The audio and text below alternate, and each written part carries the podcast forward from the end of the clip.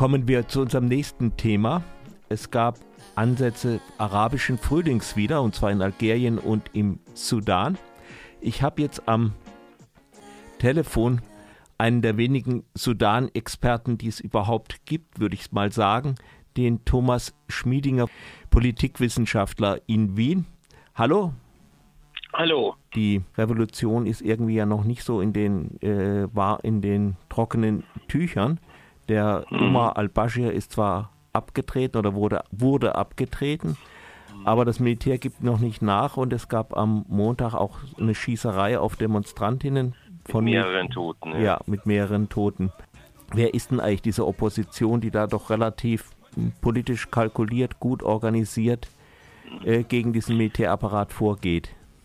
Ja, die Opposition ist sehr heterogen, speist sich aber aus der alten demokratischen Opposition des Sudans, inklusive die Gruppen, die aus der südsudanesischen Befreiungsbewegung hervorgegangen sind und die ja sehr stark auch in Khartoum weiter präsent geblieben sind. Aber der Südsudan ist ja jetzt abgetrennt. Ja, aber der Großteil der politischen Aktivisten der SPLA waren in Khartoum und Omdurman und die sind auch nicht zurückgegangen nach der Unabhängigkeit des Südsudans, sondern sind weiterhin aktiv geblieben. Also diese marginalisierten Gruppen aus dem Süden von denen es in der Hauptstadtregion wahrscheinlich ein bis zwei Millionen Menschen gibt, sind weiterhin äh, im Sudan aktiv geblieben. Und einige der Aktivisten auch in führenden Positionen kommen aus dieser SPLA. Aber eben nicht nur die, da sind Kommunisten dabei, da sind verschiedene Vertreter der alten sudanesischen Parteien dabei, vor allem aber, und das ist das Neue, eine jüngere Generation, die gar nicht in diesen Parteien sozialisiert worden ist, sondern die bereits unter dem Regime von Umar al-Bashir aufgewachsen ist und die sich in verschiedenen Berufsverbänden und Jugendgruppen organisiert hat.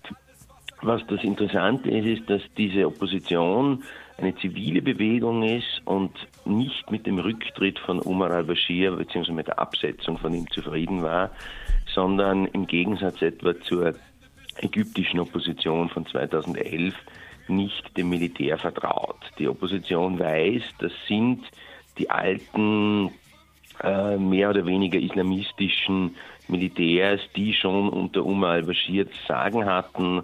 In diesem Transitional Military Council sind auch Leute dabei, die für Kriegsverbrechen etwa in Darfur persönlich verantwortlich waren.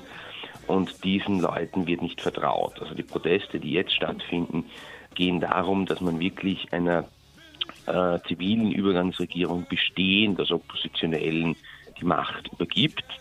Da gab es jetzt vor kurzem eine, eine, eine ja, so, so Grundsatzeinigung sozusagen mit nach relativ zehn Verhandlungen, die eine Übergangsperiode vorsieht, aber letztlich gibt es keine wirkliche Einigung. Und solange das, äh, dieser Transitional Military Council die Macht nicht einer zumindest gemeinsamen Übergangsregierung von Opposition und Militärs übergibt, werden die Proteste weitergehen, die relativ gut organisiert sind und auch jetzt über den Ramadan hinweg äh, weitergetragen werden.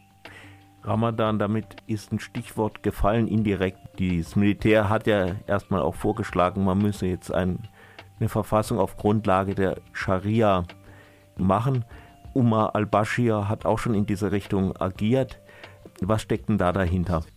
Ja, diese Einführung der Scharia als äh, Grundlage der Gesetze geht eigentlich sogar schon auf Jafar al-Numeri zurück, äh, also den ursprünglich linksnationalistischen Militärdiktator, der sich dann auf seine alten Tage hin zum politischen Islam gewendet hat. Und die Abschaffung dessen, was er unter Scharia verstanden hat, inklusive Körperstrafen und so weiter, ähm, war eines der großen Themen in der kurzen demokratischen Periode von Mitte bis Ende der 80er Jahre. Und um das zu verhindern, also die Abschaffung der Scharia als Rechtsgrundlage, äh, hat ja dann 1989 der Militärputsch von Umar al-Bashir stattgefunden. Also das war eine der mhm. Legitimationen des Militärputschs von 89 und des bestehenden Regimes. Das heißt, das ist einer der großen Knackpunkte der sudanesischen Politik und die zivile Opposition will eben eine demokratische Republik und äh, eine Abschaffung dessen, was bereits Jafar al-Numeri als Scharia verstanden hat und was eben immer wieder als Legitimation benutzt worden ist, nicht nur Kleidungsvorschriften und ähnliches für Frauen etwa durchzusetzen, sondern auch wirklich Körperstrafen zu vollziehen, inklusive Amputationen und ähnlichem. In Ägypten ist es ja so gewesen, dass die Muslimbrüderschaft praktisch die Revolution vielleicht so ein bisschen gekidnappt hat, aber im Grunde mhm. dann das Militär dadurch auch gewonnen hat. Welche Rolle spielen eigentlich so religiöse Gruppen im Sudan? Kann das im Sudan auch so geschehen? Naja, die Moslembruderschaft ist eigentlich das politische Milieu, aus dem das Regime von 1989 hervorgegangen ist. Also Umar al-Bashir war nicht selbst Muslimbruder, aber die Gruppe damals noch um Hassan al-Turabi, der sich dann ja mit Omar al-Bashir zerstritten hat, war quasi eine Abspaltung der Moslembruderschaft. Diese Gruppen, also diese Netzwerke sind immer noch sehr stark im Sudan, aber letztlich hat sich diese Revolution gegen dieses politische Milieu gewendet und wendet sich jetzt weiter dagegen, dass diese autoritären äh, Vorstellungen des sudanesischen politischen Islam der Maßstab für die neue Verfassung sein soll. Jetzt gab es ja also eine gewisse Annäherung, es gab wohl Zugeständnisse, ja, Zugeständnisse hast gerade auch gesagt, vom. Militär. Wie könnte es weitergehen? Also jetzt ein Positivszenario wäre gewissermaßen etwas in die Richtung von Tunesien. Die Opposition im Sudan ist relativ gut organisiert. Es sind auch sehr viele Gewerkschaften beteiligt. Also die haben durchaus Druckmittel gegen den äh, Übergangsrat des Militärs.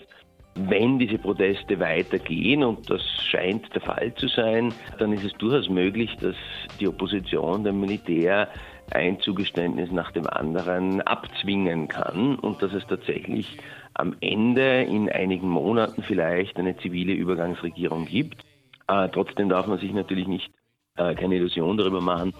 Die alten Regimekräfte sind vor allem im Militär weiterhin sehr stark. Also selbst wenn es so eine Übergangsregierung gäbe und der Sudan sich in Richtung Demokratie entwickeln würde, bestünde weiterhin die Gefahr, dass es dann in einigen Jahren wieder zu einem solchen Militärputsch kommen könnte. Der Sudan hat schon dreimal in seiner Geschichte als unabhängiger Staat eine Revolution erlebt und äh, dann entsprechend nach wenigen Jahren eine Militärdiktatur wieder gehabt. Also diese Gefahr ist weiterhin gegeben. Die neue Demokratie müsste hier sehr viel inklusiver werden, müsste auch die marginalisierten äh, Gruppen einbinden. Aber zumindest, wenn man sich die Rhetorik der Opposition ansieht, ist das diesmal tatsächlich der Fall. Es gibt sogar südsudanesische äh, Intellektuelle und Protestbewegungen, die sich jetzt auf die Bewegung im Sudan wieder äh, rekurrieren. Also es kann durchaus sein, dass das diesmal eine nachhaltigere Veränderung ist, die auch ausstrahlt auf mittlerweile den Nachbarstaat. Ja, äh, von Europa aus sieht man immer so ein bisschen gerne auf Afrika herab. Und man muss sagen, in einer der ärmsten Länder der Erde ist doch eine recht interessante Revolution zustande gekommen. Definitiv. Also das hat das Potenzial zu einer wirklichen Demokratisierung und vor allem äh, die Skepsis gegenüber dem Übergangsrat zeigt auch, dass äh, hier Leute am Werk sind, die sehr wohl auch ein Verständnis von, von Machtpolitik haben und, und eine Strategie, die Erfolg verspricht.